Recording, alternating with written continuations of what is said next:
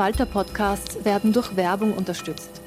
Das hilft bei der Finanzierung unseres journalistischen Angebots. Die Erderhitzung ist kein Gefühl, aber mit vielen Gefühlen verbunden. Sorgen etwa oder Angst. Eine Veranstaltung gegen diese Ohnmacht ist Tipping Time, eine Klimakonferenz der Zivilgesellschaft.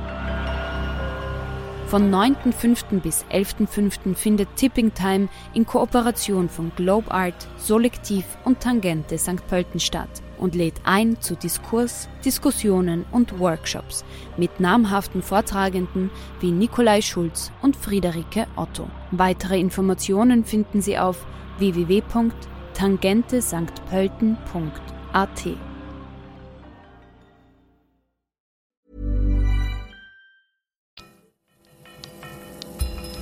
Falter Radio, der Podcast mit Raimund Löw.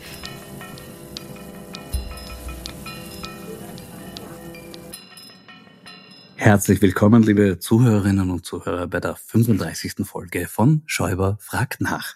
Letzte Woche habe ich hier über die Bespitzelung von Greenpeace und Fridays for Future Unterstützern durch die OMV berichtet. OMV-Chef Rainer Seele hat nun dazu Stellung genommen. Er sagt darin sinngemäß, es ist ganz normal, dass die OMV das machen lässt, denn es geht um die Sicherheit der Belegschaft und den Schutz der Anlagen. Und da finde ich, könnten wir alle uns ein bisschen bemühen, damit es nicht weiter eskaliert. Liebe Zuhörerinnen und Zuhörer, vielleicht ist es bei Ihnen ja ähnlich wie bei mir und Sie haben auch schon einmal Greenpeace mit einer Spende unterstützt oder Ihre Kinder waren schon einmal bei einer Fridays for Future Demo. Wenn wir das nächste Mal bei einer OMV-Tankstelle sind, einfach dran denken. Nicht zuerst verdächtig draußen herumschleichen und mit hochexplosivem Treibstoff hantieren, sondern gleich in den Tankstellenshop hinein und dort sofort klar machen, wir kommen in friedlicher Absicht. Am besten auch gleich zeigen, dass wir unbewaffnet sind.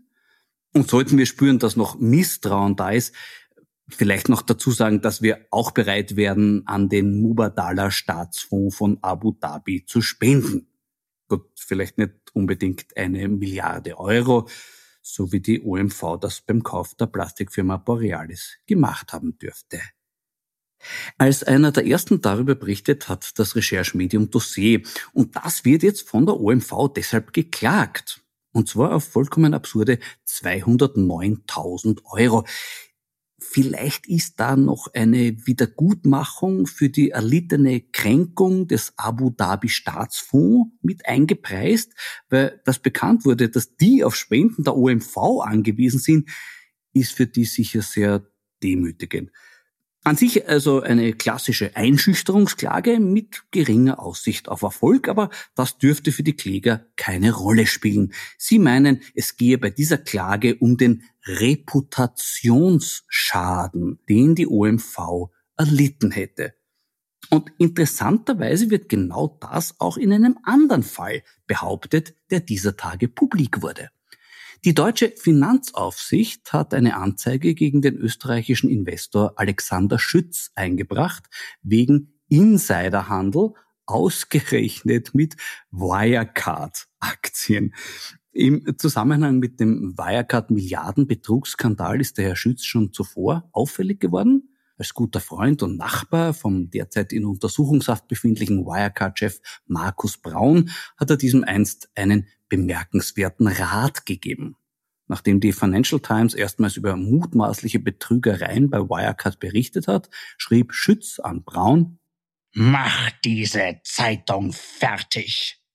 Dass Herr Schütz ein Problem mit Medien hat, die über ihm nicht genehme Sachverhalte berichten, dürfte sich nicht geändert haben, denn kaum war die Meldung von der Anzeige gegen ihn veröffentlicht, haben sich seine Anwälte bei mehreren Medien, so beim Deutschen Handelsblatt oder bei Zack Zack, gemeldet, um im Namen ihres Mandanten diese Medien aufzufordern, ihre Artikel über die Anzeige gegen Schütz sofort unwiderruflich und dauerhaft zu löschen.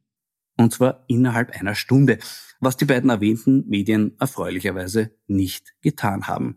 Besonders bizarr ist die Begründung der Anwälte für ihre dreiste Forderung. Es geht ihnen nicht um den Inhalt der Berichterstattung, der wird gar nicht bestritten, sondern es geht ihnen um eine mögliche Reputationsschädigung von Herrn Schütz. Und da stellt sich die Frage, ob das überhaupt möglich ist. Nämlich, wenn man sich die Reputation von Alexander Schütz genauer anschaut. Manche bezeichnen ihn selbst sogar als leibhaftiges Reputationsrisiko. So etwa die deutsche Fondsgesellschaft Deka. Die sieht in der Tatsache, dass Schütz Aufsichtsrat der Deutschen Bank ist, ein Reputationsrisiko für die Bank weshalb er dort auch nicht mehr tragbar war und demnächst aus dem Aufsichtsrat ausscheiden muss.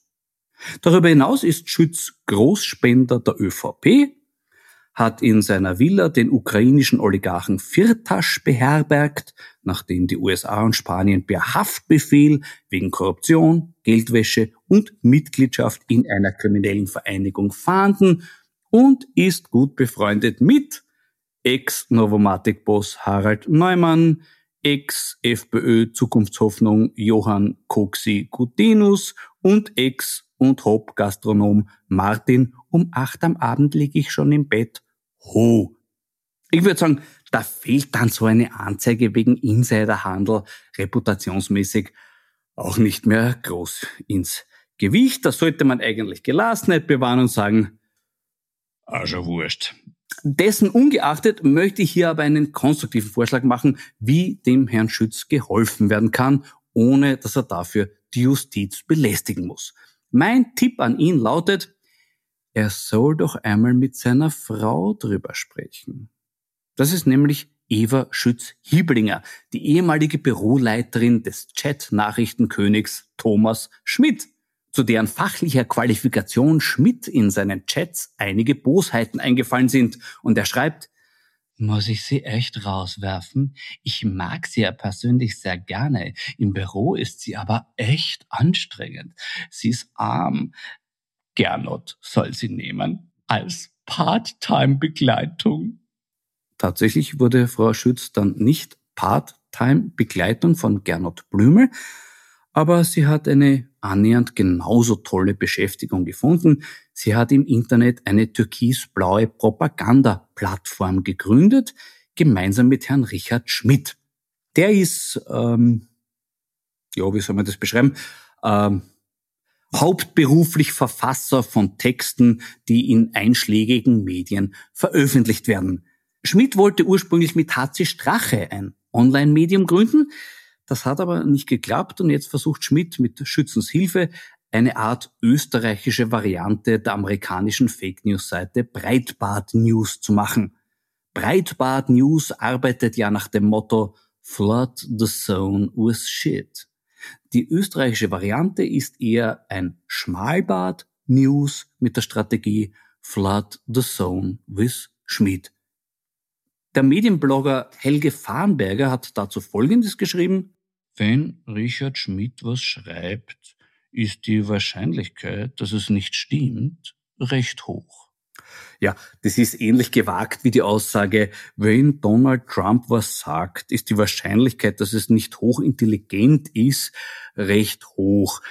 Trotzdem hat Schmidt dagegen geklagt und erwartungsgemäß vor Gericht verloren. Und da ergibt sich jetzt eine Chance für Alexander Schütz.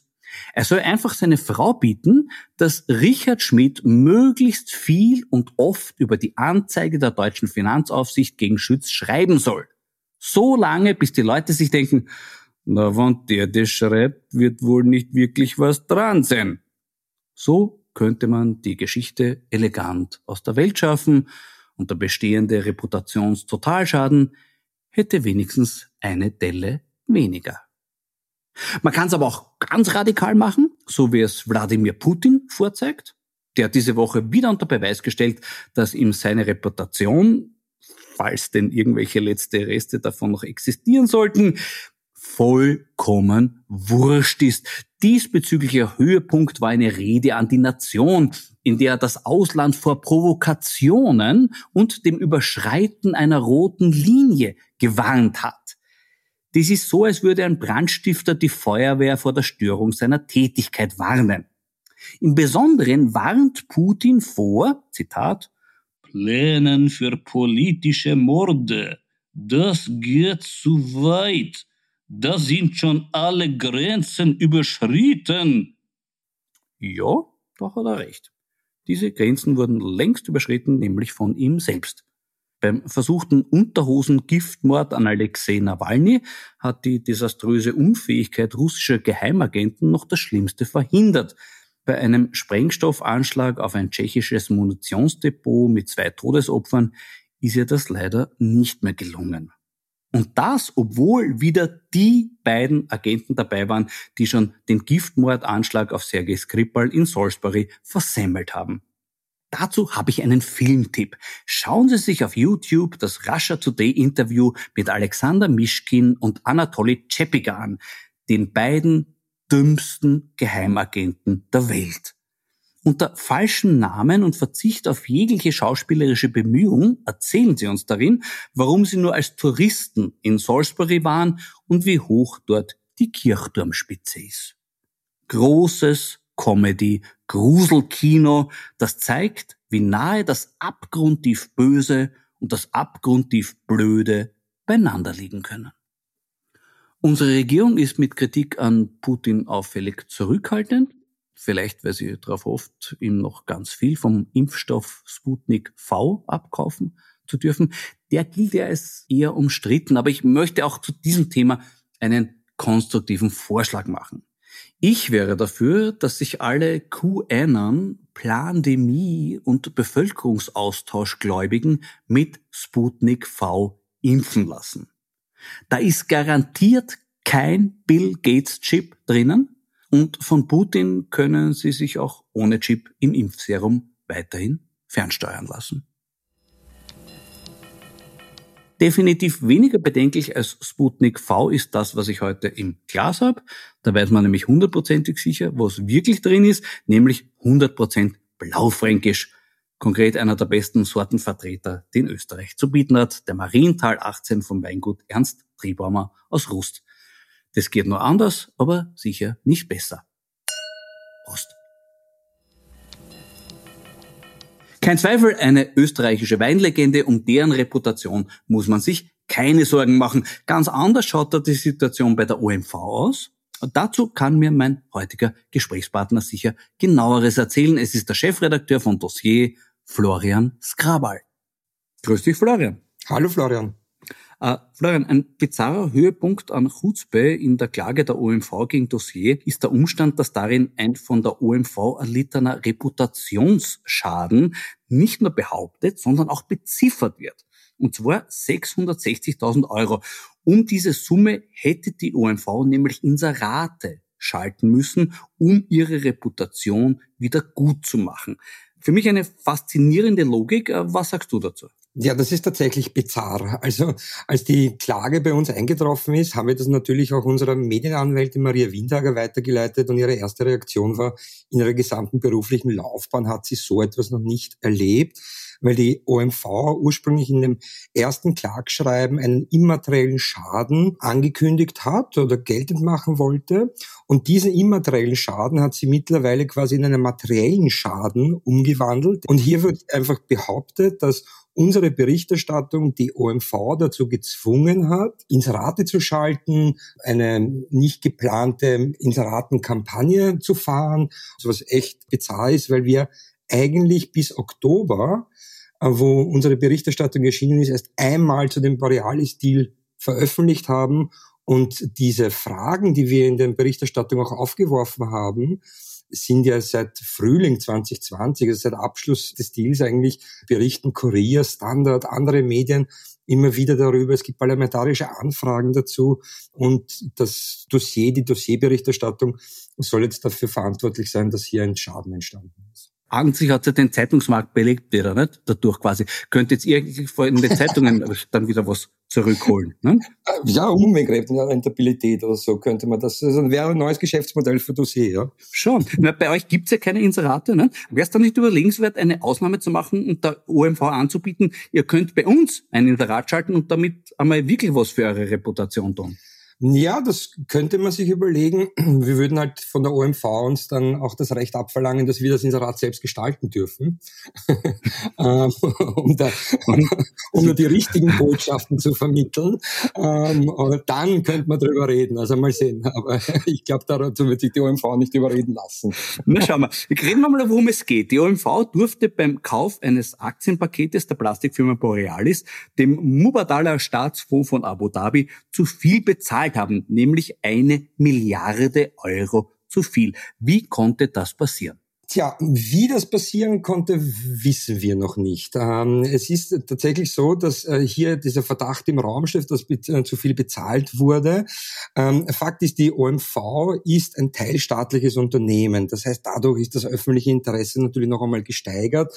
Fakt ist auch, Mutala, der Abu Dhabi Staatsfonds, ist OMV-Eigentümer und war oder ist auch Eigentümer der Borealis. Das heißt, hier wurde ein, ein, ein Geschäft abgeschlossen. Übrigens die größte Industrietransaktion oder das größte Industriegeschäft, das es je in der Geschichte der Zweiten Republik gegeben hat. Also da, da wow. sind ja wirklich große Summen. 4,1 äh, Milliarden, glaube ich, hat der, hat der Deal dann ausgemacht.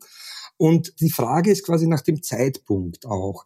Äh, der Deal wurde am 12. März 2020, also kurz vor dem ersten Lockdown in Österreich auch, aber es hat sich schon die Corona-Pandemie abgezeichnet, wurde dieser Deal abgeschlossen. Und die Frage, die sich stellt, ist quasi, ob, ob es hier nicht besser gewesen wäre, zu warten, ähm, beziehungsweise auch, es, ähm, es fehlt in dem Kaufvertrag eine wichtige Klausel, eine sogenannte MAC-Klausel. Das MAC steht für MAC, Uh, Material Adverse Change heißt das. Das wird in Kaufverträge bei großen Transaktionen hineingenommen, uh, weil solche Transaktionen dauern ja dann auch einige Monate oder Jahre, bis sie unter Dach und Fach gebracht werden. Und wenn sich in dieser Übergangszeit etwas durch äußere Umstände uh, am Kaufpreis verändert, Klammer auf, vielleicht ist die Pandemie und dadurch auch ein Verfall des Ölpreises, Klammer zu, so ein Umstand, dann kann quasi der Käufer oder die Käuferin nachverhandeln. In diesem Kaufvertrag fehlt so eine MEC-Klausel. Das haben wir thematisiert. Und wir haben auch thematisiert, dass der Aufsichtsrat, der natürlich so einer großen Transaktion auch zustimmen muss, äh, sehr spät beziehungsweise äh, erst überrumpelt wurde mit Informationen, die noch im Februar quasi dem vom Vorstand und dem Aufsichtsrat übermittelt wurden.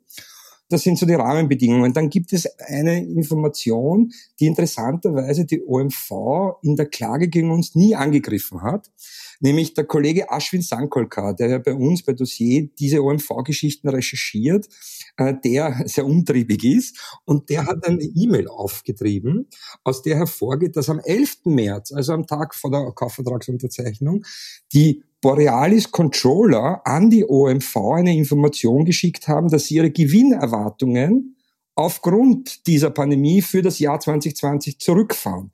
Und diese Information dürfte es quasi nicht mehr in den Aufsichtsrat geschafft haben.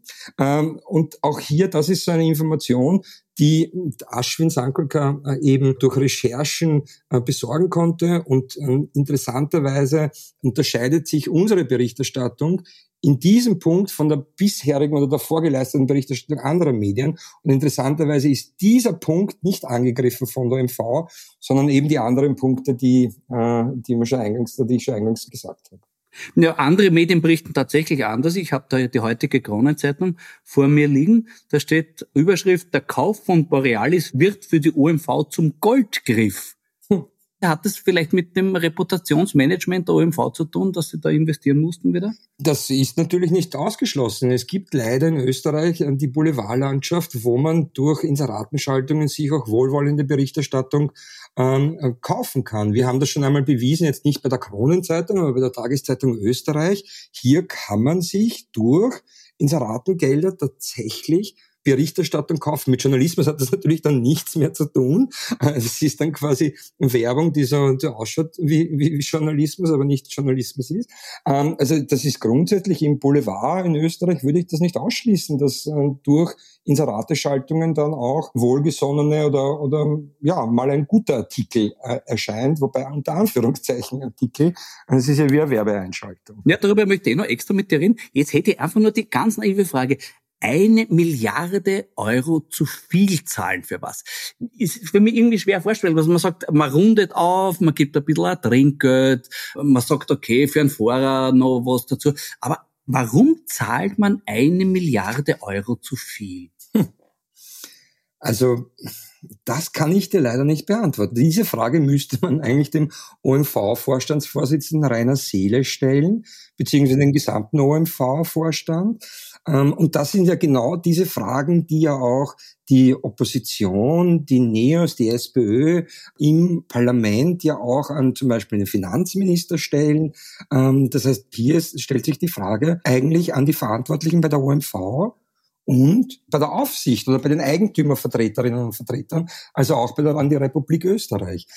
Ich kann die Frage, warum man das macht, ich kann es nicht, ich kann es nicht beantworten. Ja, ich sitze und rätsle darüber. Ich habe schon gemutmaßt, vielleicht ist es Wohltätigkeit. Ich meine, Mubadala erhält äh, fünf äh, Prozent von Ferrari und die hatten eine ganz schlechte Saison in der Formel 1, nur Platz 6 in der Konstrukteurswertung, kein einziger Sieg. Äh, also, dass sie vielleicht da irgendwas, die brauchen ein Trostpflaster oder so, aber es bleibt sehr, sehr rätselhaft. Aber der Herr Seele hat dazu noch nie irgendwie Stellung genommen, oder? Habe ich das versäumt? Nein, nicht, nicht, dass ich jetzt wüsste, aber ich, ich kenne jetzt quasi auch nicht alle Börsenzeitschriften oder Industriemagazine oder wie auch immer. Ich kann es jetzt nicht zu 100 Prozent ausschließen. Aber sagt, zu euren Vorwürfen hat er nicht Stellung genommen. Ihr habt ihn ja versucht zu erreichen immer wieder. Und das ist ja auch das Interessante. Das geht auch aus der Klagschrift von der OMV hervor, wo, wo gesagt wurde, die OMV hätte uns mehrfach darauf hingewiesen, dass was an der Berichterstattung nicht stimmen würde. Das Interessante ist, da wurde mit der OMV, hat, äh, hat Ashwin Sankalka Off-Records-Gespräche geführt. Da wurde ihm die gewisse Dinge beschrieben, wo er nicht daraus zitieren durfte. Und die offiziellen Stellungnahmen dazu waren eigentlich immer nur so ein allgemeines in Abrede stellen, das stimmt nicht, der Berichterstattung stimmt nicht, etc.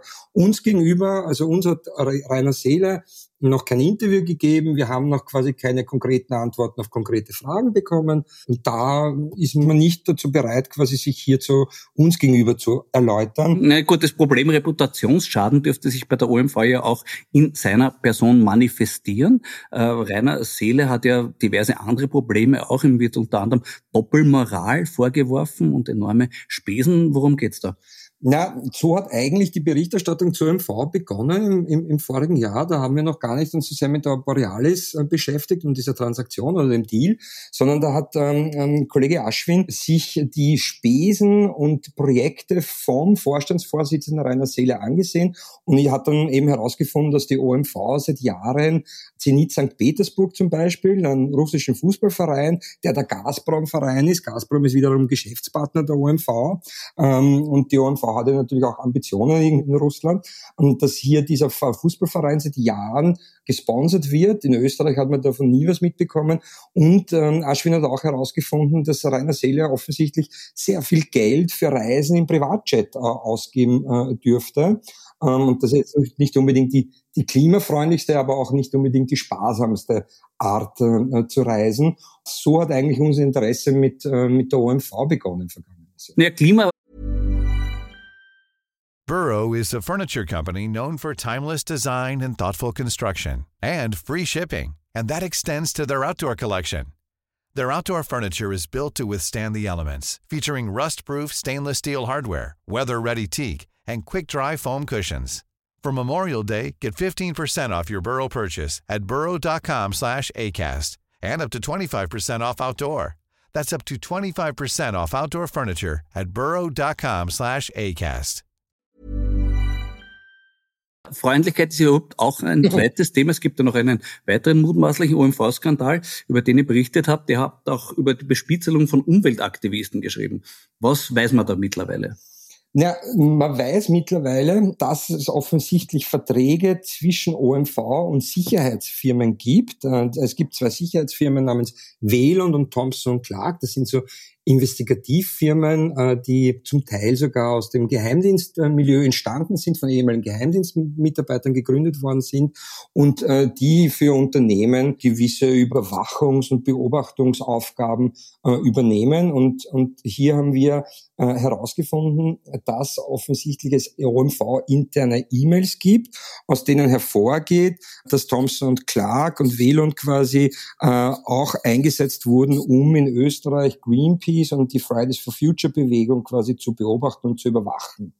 Und das haben wir veröffentlicht und einige Tage später, ein, zwei Tage später, kam ähnliche Berichte aus Neuseeland, wo die OMV, was man auch in Österreich nicht weiß, die OMV ist in Neuseeland oder vor den Küsten Neuseelands quasi sehr aktiv, um nach Öl zu bohren. Und auch dort wurde Thompson und Clark äh, beauftragt, um sogar Demonstrationen von Schulkindern zu beobachten und, und, und zu monitoren. Ähm, und da hat der öffentlich-rechtliche Rundfunk in Neuseeland erst vor kurzem, also vor ein paar Tagen, auch das äh, aufgezeigt und aufgedeckt. Mittlerweile weiß man auch, dass die OMV auch ihre eigenen Mitarbeiter überwacht? Genau, also die OMV hatte echt ein, ein, eine Obsession mit Überwachung oder, oder Kontrolle. Aufgrund der Berichterstattung, nicht nur unserer, aber wahrscheinlich aufgrund überhaupt der Berichterstattung, weil alle Medien quasi versuchen, natürlich Gesprächspartnerinnen und Partner zu finden aus dem OMV-Umfeld und aus der OMV selbst. Und offensichtlich hat dort vor einigen Monaten eine Maulwurfssuche begonnen, um zu herauszufinden, welche Mitarbeiterinnen und Mitarbeitern mit Medien sprechen, wer die Leaks sind. Und da wurde auch bekannt, dass quasi die Diensthandys äh, und die dienstlichen E-Mails äh, angesehen wurden und dann so ein Rufnummernabgleich durchgeführt wurde, um zu sehen, quasi wer hat mit wem gesprochen, quasi wer könnte hier das Leak sein, äh, der Info interner nach außen bringt. Sehr, sehr spannend. Weil ich vorher gesprochen habe vom personalisierten Reputationsschaden. Das erschütterndste Beispiel für einen zu viel Fleisch gewordenen Reputationsschaden im österreichischen Journalismus ist Wolfgang Fellner. Wir haben vorher schon darüber gesprochen. Dossier hat das in einer Reportage im Magazin Wie Korruption Österreich prägt mit folgenden Worten zusammengefasst.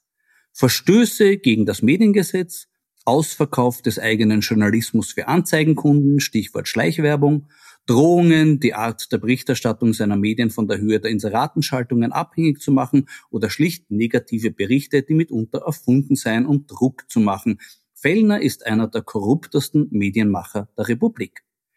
Ja, das sind eigentlich ziemlich klare Worte. Welche Reaktionen haben Sie ausgelöst? Ja, ich, ich kenne die Worte, ich habe ich hab sie geschrieben. Äh, sie haben keine Reaktionen ausgelöst. Also von, von Wolfgang Fellner selbst ähm, kam nichts, es kam hier keine Klage. Entschuldige, dabei, aber er hat sich nicht einmal geärgert darüber, der Fellner preist seine Produkte immer im Superlativ an. Und dass es ihn nicht gekränkt hat, dass er nur einer der korruptesten Medienmacher sein soll und nicht der. Das muss ihn doch normalerweise kränken. ja, es kann gut sein. Leider war ich nicht dabei äh, in dem Moment, als er den Artikel gelesen hat. Ich hätte das gerne gesehen und ich hätte dann gerne quasi auch noch der korrupteste und nicht einer der korruptesten daraus gemacht. Es ist leider so, dass auch andere Medienmacherinnen und Medienmacher quasi ihre publizistische Macht einsetzen, um ins Rate zu kommen. Also da ist Wolfgang Fellner nicht alleine, aber er ist schon quasi mh, hm, ziemlich, äh, ziemlich gut im Spiel. Da ja des käuflichen Wortes. Kann man ja, so mhm. kann man sagen, ja. Das sind ja ganz massive Vorwürfe. Das müsste doch eigentlich sonst irgendwie eine Konsequenz haben. Was ist da los? Wird hierzulande äh, Pressefreiheit missverstanden? als Erpresserfreiheit. Hm. Ja, es ist, es ist leider wirklich, diese Inseratenpraxis in der österreichischen Innenpolitik ist, ist un, unglaublich und ja, also äh, Erpresserfreiheit. Das Problem ist, dass, dass sich Politikerinnen und Politiker in dem Moment, wo sie einmal mitgemacht haben und hier quasi wirklich nur auf Wunsch eines Verlegers öffentliches Geld in Form von Inseraten ausgeben, ja eigentlich mitschuldig machen. Die sitzen dann im selben Boot und danach drüber zu reden, zu sagen, ja, ich bin quasi dazu aufgefordert worden oder sogar erpresst worden, das, das so zu machen etc. Das kann sich dann eine Politikerin oder ein Politiker, der oder die da mitgemacht hat, nicht leisten, weil sie ja selbst quasi Teil dieser Machenschaft war. Und alle aktiven Politikerinnen und Politiker, die genau hier mitmachen, haben Angst davor, dass Wolfgang Fellner sie runterschreibt. So heißt das in der Branche, das ist der Begriff, jemanden runterschreiben. Und dann wird aus einer Mücke ein Elefant gemacht und das Interessante ist, es muss diese Mücke gar nicht geben. Also es, es, es sind ja der Fantasie dann keine Grenzen gesetzt und es ist ja durchaus möglich, quasi, dass man einfach, einfach so Dinge schreibt ähm, und äh, die gar nicht den Tatsachen in, in, entsprechen müssen. Und das ist die Macht, die die Verlegerinnen und Verleger in Österreich haben. Und äh, Herr Fellner ist einer, einer der, der das äh, wirklich in der Vergangenheit eingesetzt hat, um an Steuergeld zu kommen. Und da kann man nichts dagegen machen, oder was empfiehlst du? Ja, ich, ich, ich, ich empfehle quasi wirklich als, als, äh, als Wirtschaftstreibender oder als Politikerinnen und Politiker einfach das Rückgrat zu haben und zu sagen, nein, äh, und das öffentlich zu machen, das zu thematisieren, wenn das passiert und, und sich ja nicht auf so einen Kuhhandel oder auf sowas einzulassen, auf gar, auf gar keinen Fall. Es können immer zwei dazu. Und es haben in der Vergangenheit, ich brauche nur in Erinnerung rufen, die Inseratenaffäre des ehemaligen Bundeskanzlers Werner Feimann. Es hat ja eigentlich wirklich zum innenpolitischen wie sagt man, ähm, Spiel dazugehört. Also das war ja wirklich Teil des Spiels zu sagen, wir schalten da Inserate, dafür kriege ich eine gute Berichterstattung ähm, und, und das ist salonfähig gemacht worden über die Jahre. Das ist bis heute ein riesiger Schaden, nicht nur, nicht nur in Form von Steuergeld, das da einfach rauskaut wird, sondern auch wie die österreichische Medienlandschaft und die äh, hier quasi unterwandert, unterlaufen wird ähm, aufgrund dieser Praktiken. In eurem letzten Heft habt ihr euch auch mit einem mächtigen Gegner angelegt, nämlich mit Red Bull. Was gab's denn da für Reaktionen? Ja, interessanterweise bekommen irgendwie von den Betroffenen selbst wenig Reaktionen. Also äh, es, es gab tatsächlich Menschen aus der Red Bull-Welt, äh, die zum Teil noch aktiv sind oder nicht mehr aktiv sind bei Red Bull, aber zum inneren Kreis gezählt haben, die uns dann geschrieben haben und, und auch gesagt haben, ja, ähm, das stimmt und, und äh, gute Berichterstattung. Aber von, von Herrn Mateschitz oder den aktiven Spitzenmanagerinnen in dem Konzern haben wir nie eine Reaktion bekommen. Weder auf unsere Interviewanfragen noch am Ende unseres journalistischen Prozesses schreiben wir immer Fragen und auch Vorwürfe, die wir im Laufe der Recherche gesammelt haben, schicken wir diese Vorwürfe und Fragen an das Unternehmen, die Politikerin, wie auch immer, so auch an Red Bull und da kam nichts. Wir wurden einfach ignoriert. Es kam nichts, es kam keine Stellungnahme. Ja, das ist natürlich schade, weil ich meine, ein, ein Unternehmen wie Red Bull kommuniziert doch äh, relativ viel ähm, und, und ist selber auch im, in der Medienlandschaft präsent mit unterschiedlichsten Medien. Und äh, hier einfach nichts zu sagen, ist, ist natürlich ein, ein Weg, den man wählen kann, aber spricht für sich. Naja, aber vielleicht sollte jetzt auch ein bisschen froh sein, weil es ist eine Verbesserung gegenüber früher. Einem anderen Journalisten hat ja Mateschitz einst erklärt, solange eine perforierte Kniescheibe in Moskau 500 Dollar kostet, werden sie nicht sicher sein. Das hat er bei eigentlich gesagt, ne? Und ihr müsst aufpassen, weil ich habe es mal ausgerechnet, mittlerweile könnte er sich schon 54 Millionen 400.000 Kniescheiben leisten. Puh. Da könnte quasi ganz, na, für jede Kniescheibe in Frankreich, oder was, wie viele Millionen Einwohner Frankreich? Mhm. 60 Millionen, ja, das kommt, das kommt schon hin. Da ist eine Dossierredaktion locker dabei. Unsere gibt's billiger. Ähm, du meinst? Unter 500 Dollar Kniescheibe? Ja, okay. ja, ja, Vielleicht sind die Preise da auch so. Andere Zeiten, ja. ja, ja. Es ist hoch im Kurs. Also ich meine, Journalistinnen und Journalisten äh, auf, in der ganzen Welt und so weiter stehen unter Druck. Äh, in dem Moment, wo man wirklich kritisch berichtet etc., äh, ist das natürlich auch äh, nicht nur der, der Druck, der durch solche Drohungen entsteht, sondern der Klagsdruck und der wirtschaftliche Druck ist, ist enorm. Und auch dieses Beispiel, natürlich kennen wir das Kniescheibenbeispiel auch. Das ist schon interessant, was, was das mit dir als Person, der du zu diesem Mann Mathe-Schitzes recherchieren möchtest, am Anfang stehst und recherchierst und denkst, okay, gut, der hat so eine Aussage getroffen ich meine, kann der zu sowas fähig sein? Also es ist schon, es hat schon irgendwie so eine Wirkung, auch wenn ich mal selbst denke, na, das wird nie passieren. Äh, aber trotzdem, es, es, es arbeitet irgendwo im Kopf noch, noch mit. Also all diese Sachen tun was.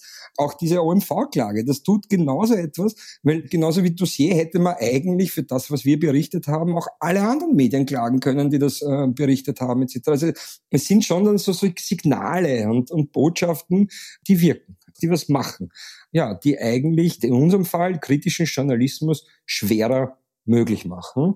Ich hätte noch eine Ergänzung bitte zu eurem Red Bull-Heft. Ich habe es gelesen, ist sehr, sehr gut gemacht alles.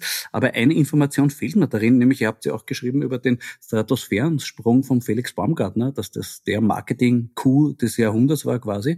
Was gefehlt hat, diese Zusatzinfo für mich, dass kurze Zeit später ein 57-jähriger Hobby-Fallschirmspringer das Gleiche gemacht hat. Der ist sogar von 2,5 Kilometer höher abgesprungen mhm. und das ohne 50 Millionen Euro Budget, ohne weltweite Übertragung, ohne Spezialtraining und auch offensichtlich ohne bleibende Gehirnschäden.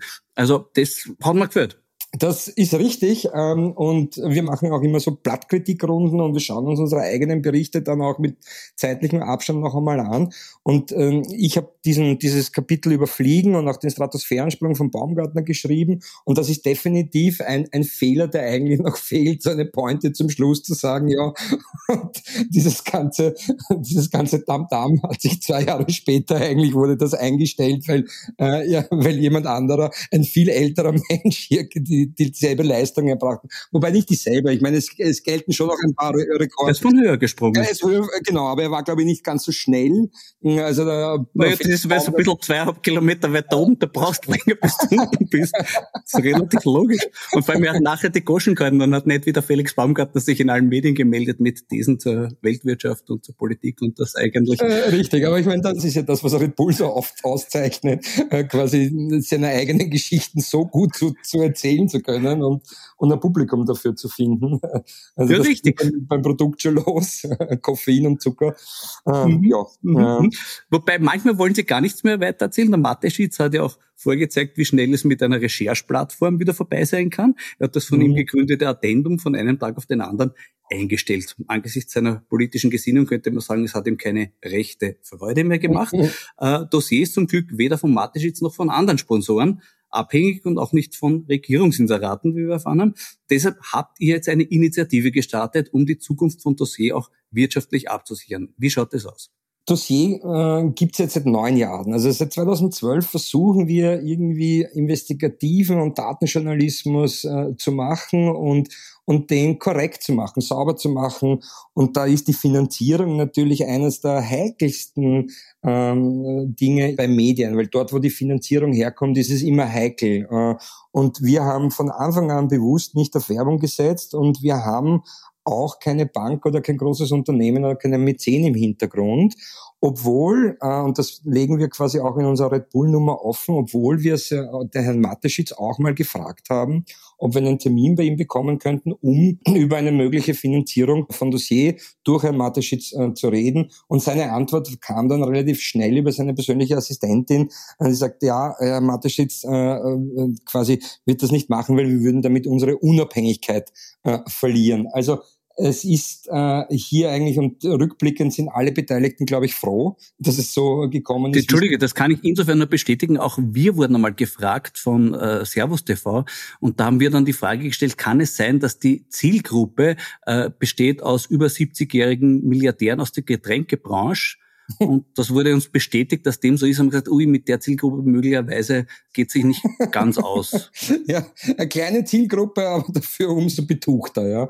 Aber was unternimmt ihr jetzt konkret, um, um das abzusichern? Also wir, wir, wir versuchen seit neun Jahren irgendwie die Finanzierung von Dossier aufzustellen und haben im Wesentlichen drei Standbeine entwickelt. Zum einen äh, haben wir äh, ein Mitgliedschaftsmodell, man kann bei Dossier Mitglied werden. Äh, das ist ein, ein bisschen was wie ein Abo-Modell, nur ein bisschen mehr. Man bekommt nicht nur quasi unsere Inhalte, sondern auch exklusive Rechercheinhalte oder auch Skripten. Unser zweites Standbein ist nämlich unsere Dossier Academy, also unsere Weiterbildungsschiene. Und unser drittes Standbein war bisher Auftragsarbeiten für andere Medien. Also wir haben zum Beispiel mit dem Falter gemeinsam die äh, Buwok-Affäre äh, in einen äh, Comicfilm, in eine Animated Graphic Novel umgesetzt. Wir haben datenjournalistische Projekte mit anderen Medien gemacht. Wir äh, haben sogar mit Servus TV damals eine, eine TV-Doku gemacht vor x Jahren. Ähm, und zuletzt hatten wir quasi gemeinsam mit Peter Klieren oder von Peter Klieren und dem ORF einen Auftrag für Peter Klieren zu recherchieren. Und nachdem die Sendung Gute Nacht Österreich ja Ende des vergangenen Jahres mal eingestellt bzw. auf Eis gelegt wurde, ist uns hier dieses dritte Standbein weggebrochen. Und das hat natürlich jetzt einmal ein großes Loch in die Bücher gerissen. Ähm, und wir haben uns gedacht, okay, ähm, nachdem unser Credo ja ohnehin ist, von einer Million Menschen einen Euro zu bekommen, das heißt auf Mitgliedschaften und auf die Menschen zu setzen, gehen wir jetzt in die Offensive und starten ein Crowdfunding, um die Sicherheit von Dossier zu, ja, zu gewährleisten vor zehn Tagen haben wir begonnen mit der Crowdfunding-Kampagne und wollten 1000 Mitglieder mehr erreichen. Mittlerweile haben wir 2400 Mitglieder dazu gewonnen. Äh, also es ist schon irgendwie, äh, es ist sensationell. Ähm, davon quasi hätte niemand, niemand sich träumen lassen. Wie lange läuft die Crowdfunding-Kampagne noch? Äh, die läuft jetzt bis 1. Mai noch, also noch, noch eine Woche. nachdem wir die, unser Ziel 1000 mehr Mitglieder am ersten Tag des Crowdfundings erreicht haben, haben wir umplanen müssen und haben gesagt, okay, gut, was machen wir jetzt? Und wir, wir denken dann immer so darüber nach, okay, gut, ist das jetzt vermessen, noch einmal nach mehr zu fragen? Nein, weil wir glauben, dass viele Menschen in Österreich noch gar nicht wissen, dass es Dossier gibt und diese Menschen wollen wir erreichen, um diese Menschen von dem Journalismus, den wir machen, zu überzeugen und so quasi letztlich nur eigentlich von den Menschen abhängig zu sein. Weil ich glaube, das ist das, das ist die Idealform von journalistischer Finanzierung, so viele Menschen zu haben, die bereit sind, für diesen Journalismus zu bezahlen. Weil dann braucht es keine Diskussionen über Inserate, dann ähm, braucht man nicht quasi sich auf, auf Firmen einlassen, wo dann unter Umständen in den Raum gestellt wird, äh, ein Inseratenbudget zu streichen, wie auch immer, sondern es geht darum, eigentlich die Menschen äh, zu überzeugen und das immer wieder. Das ist natürlich die große Herausforderung, dass du nicht nur mit einem Heft dein Publikum ansprechen musst, sondern eigentlich immer wieder. Und das macht die Arbeit im Endeffekt schwierig, aber auch sehr spannend. Und dass man sich auch vor Einschüchterungsklagen weniger fürchten muss. Ja, genau, genau. Das ist schon ein Punkt. Das, was man bei dem, natürlich ne, sollten wir diese Klage, dieses Verfahren gegen die OMV gewinnen. Äh, natürlich würde die OMV hier die Klage selbst bezahlen müssen und die Gerichtskosten bezahlen müssen. Aber unsere juristische Beratung und unsere quasi interne Beschäftigung, dass jetzt zwei Redaktionsmitglieder sich mit dieser OMV-Klage auch beschäftigen müssen, das wird natürlich nicht abgegolten und da braucht man doch einen langen finanziellen Atem, dass man sich das leisten kann und auch dagegen hält und nicht einfach klein beigibt. Und für die OMVs ist so eine Klage natürlich, das zahlen die aus der Portokasse. Also das ist für einen Milliardenkonzern nichts. Und ja, vor allem wir dürfen ja mitzahlen, das ist ja teilstaatlich. Ist, ist teilstaatlich, ja genau, genau, genau. Also es ist dann im Endeffekt quasi, äh, letztlich ist es eine Entscheidung vom Vorstandsvorsitzenden Rainer Seele, das zu machen mir ist es wirklich ähm, nicht, ich kann es mir nicht erklären, warum man diesen Weg wählt, weil normalerweise ist es ja so, dass bevor geklagt wird, ja noch einmal ein Anwaltsschreiben aufgesetzt wird, wo man sagt, okay, äh, lieber OMV-Anwalt, schreibt den Dossiers eine, einen bösen Brief, wenn ihr das quasi nicht ändert oder dort ist der Fehler, ähm, etc., dann, dann werden wir euch klagen. Das ist ja, äh, so kenne ich das eigentlich. Ähm, und dieser Schritt wurde übersprungen, sondern es wurde gleich geklagt grundsätzlich haben wir schon den Anspruch in unserem Journalismus zu sagen, wenn wir Fehler machen, ja, dann korrigieren wir sie und dann stehen wir auch zu den Fehlern. Nur ich sehe jetzt bis jetzt nicht quasi, wo der Fehler gewesen sein soll, den man, den man hätte korrigieren können, sollen, müssen. Und deswegen kommt auch ein Vergleich für uns nicht in Frage in dem Fall oder irgendwas, weil es mir nicht erschließt. Unsere Anwälte nicht und der Redaktion nicht. Ja. Ja, schön, dass ich das als Steuerzahler mitzahlen darf seitens der MV, denke ich mir gerade. hm, macht mich gerade ein bisschen locker. Na gut, trotzdem alles Gute für eure Crowdfunding-Kampagne, lieber Florian, auch für eure weiteren journalistischen Projekte. Es gilt wieder mal, möge die Übung gelingen. Danke für das Gespräch. Vielen Dank. Danke dir. Das war die 35. Folge von Schäuber fragt nach. Danke fürs Zuhören. Wenn Sie, liebe Hörerinnen und Hörer, finden, dass kritischer Journalismus sich weiterhin gegen Einschüchterungsversuche wehren können soll, unterstützen Sie bitte Dossier. Aber auch bei Falter und Standard ist das kein Fehler. Meinetwegen sogar beim Profil und sei es nur für den Rainer Nikowitz. Der wird übrigens nächste Woche mein Gesprächspartner sein. Sollten bis dahin wieder neue Chat-Protokolle auftauchen, glauben Sie bitte nicht, er hätte sie geschrieben. In diesem Sinn, bleiben Sie aufmerksam. Ihr Florian Schäuber.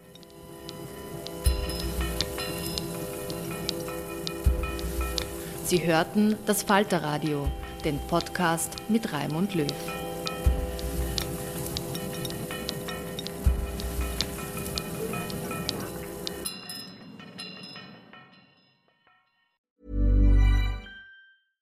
Want flexibility? Take yoga. Want flexibility with your health insurance? Check out United Healthcare Insurance Plans. Underwritten by Golden Rule Insurance Company, they offer flexible, budget friendly medical, dental, and vision coverage that may be right for you. More at uh1.com. Even when we're on a budget, we still deserve nice things. Quince is a place to scoop up stunning high end goods for 50 to 80% less than similar brands. They have buttery soft cashmere sweaters starting at $50, luxurious Italian leather bags, and so much more. Plus, Quince only works with factories that use safe, ethical, and responsible manufacturing. Get the high-end goods you'll love without the high price tag with Quince. Go to quince.com/style for free shipping and 365-day returns.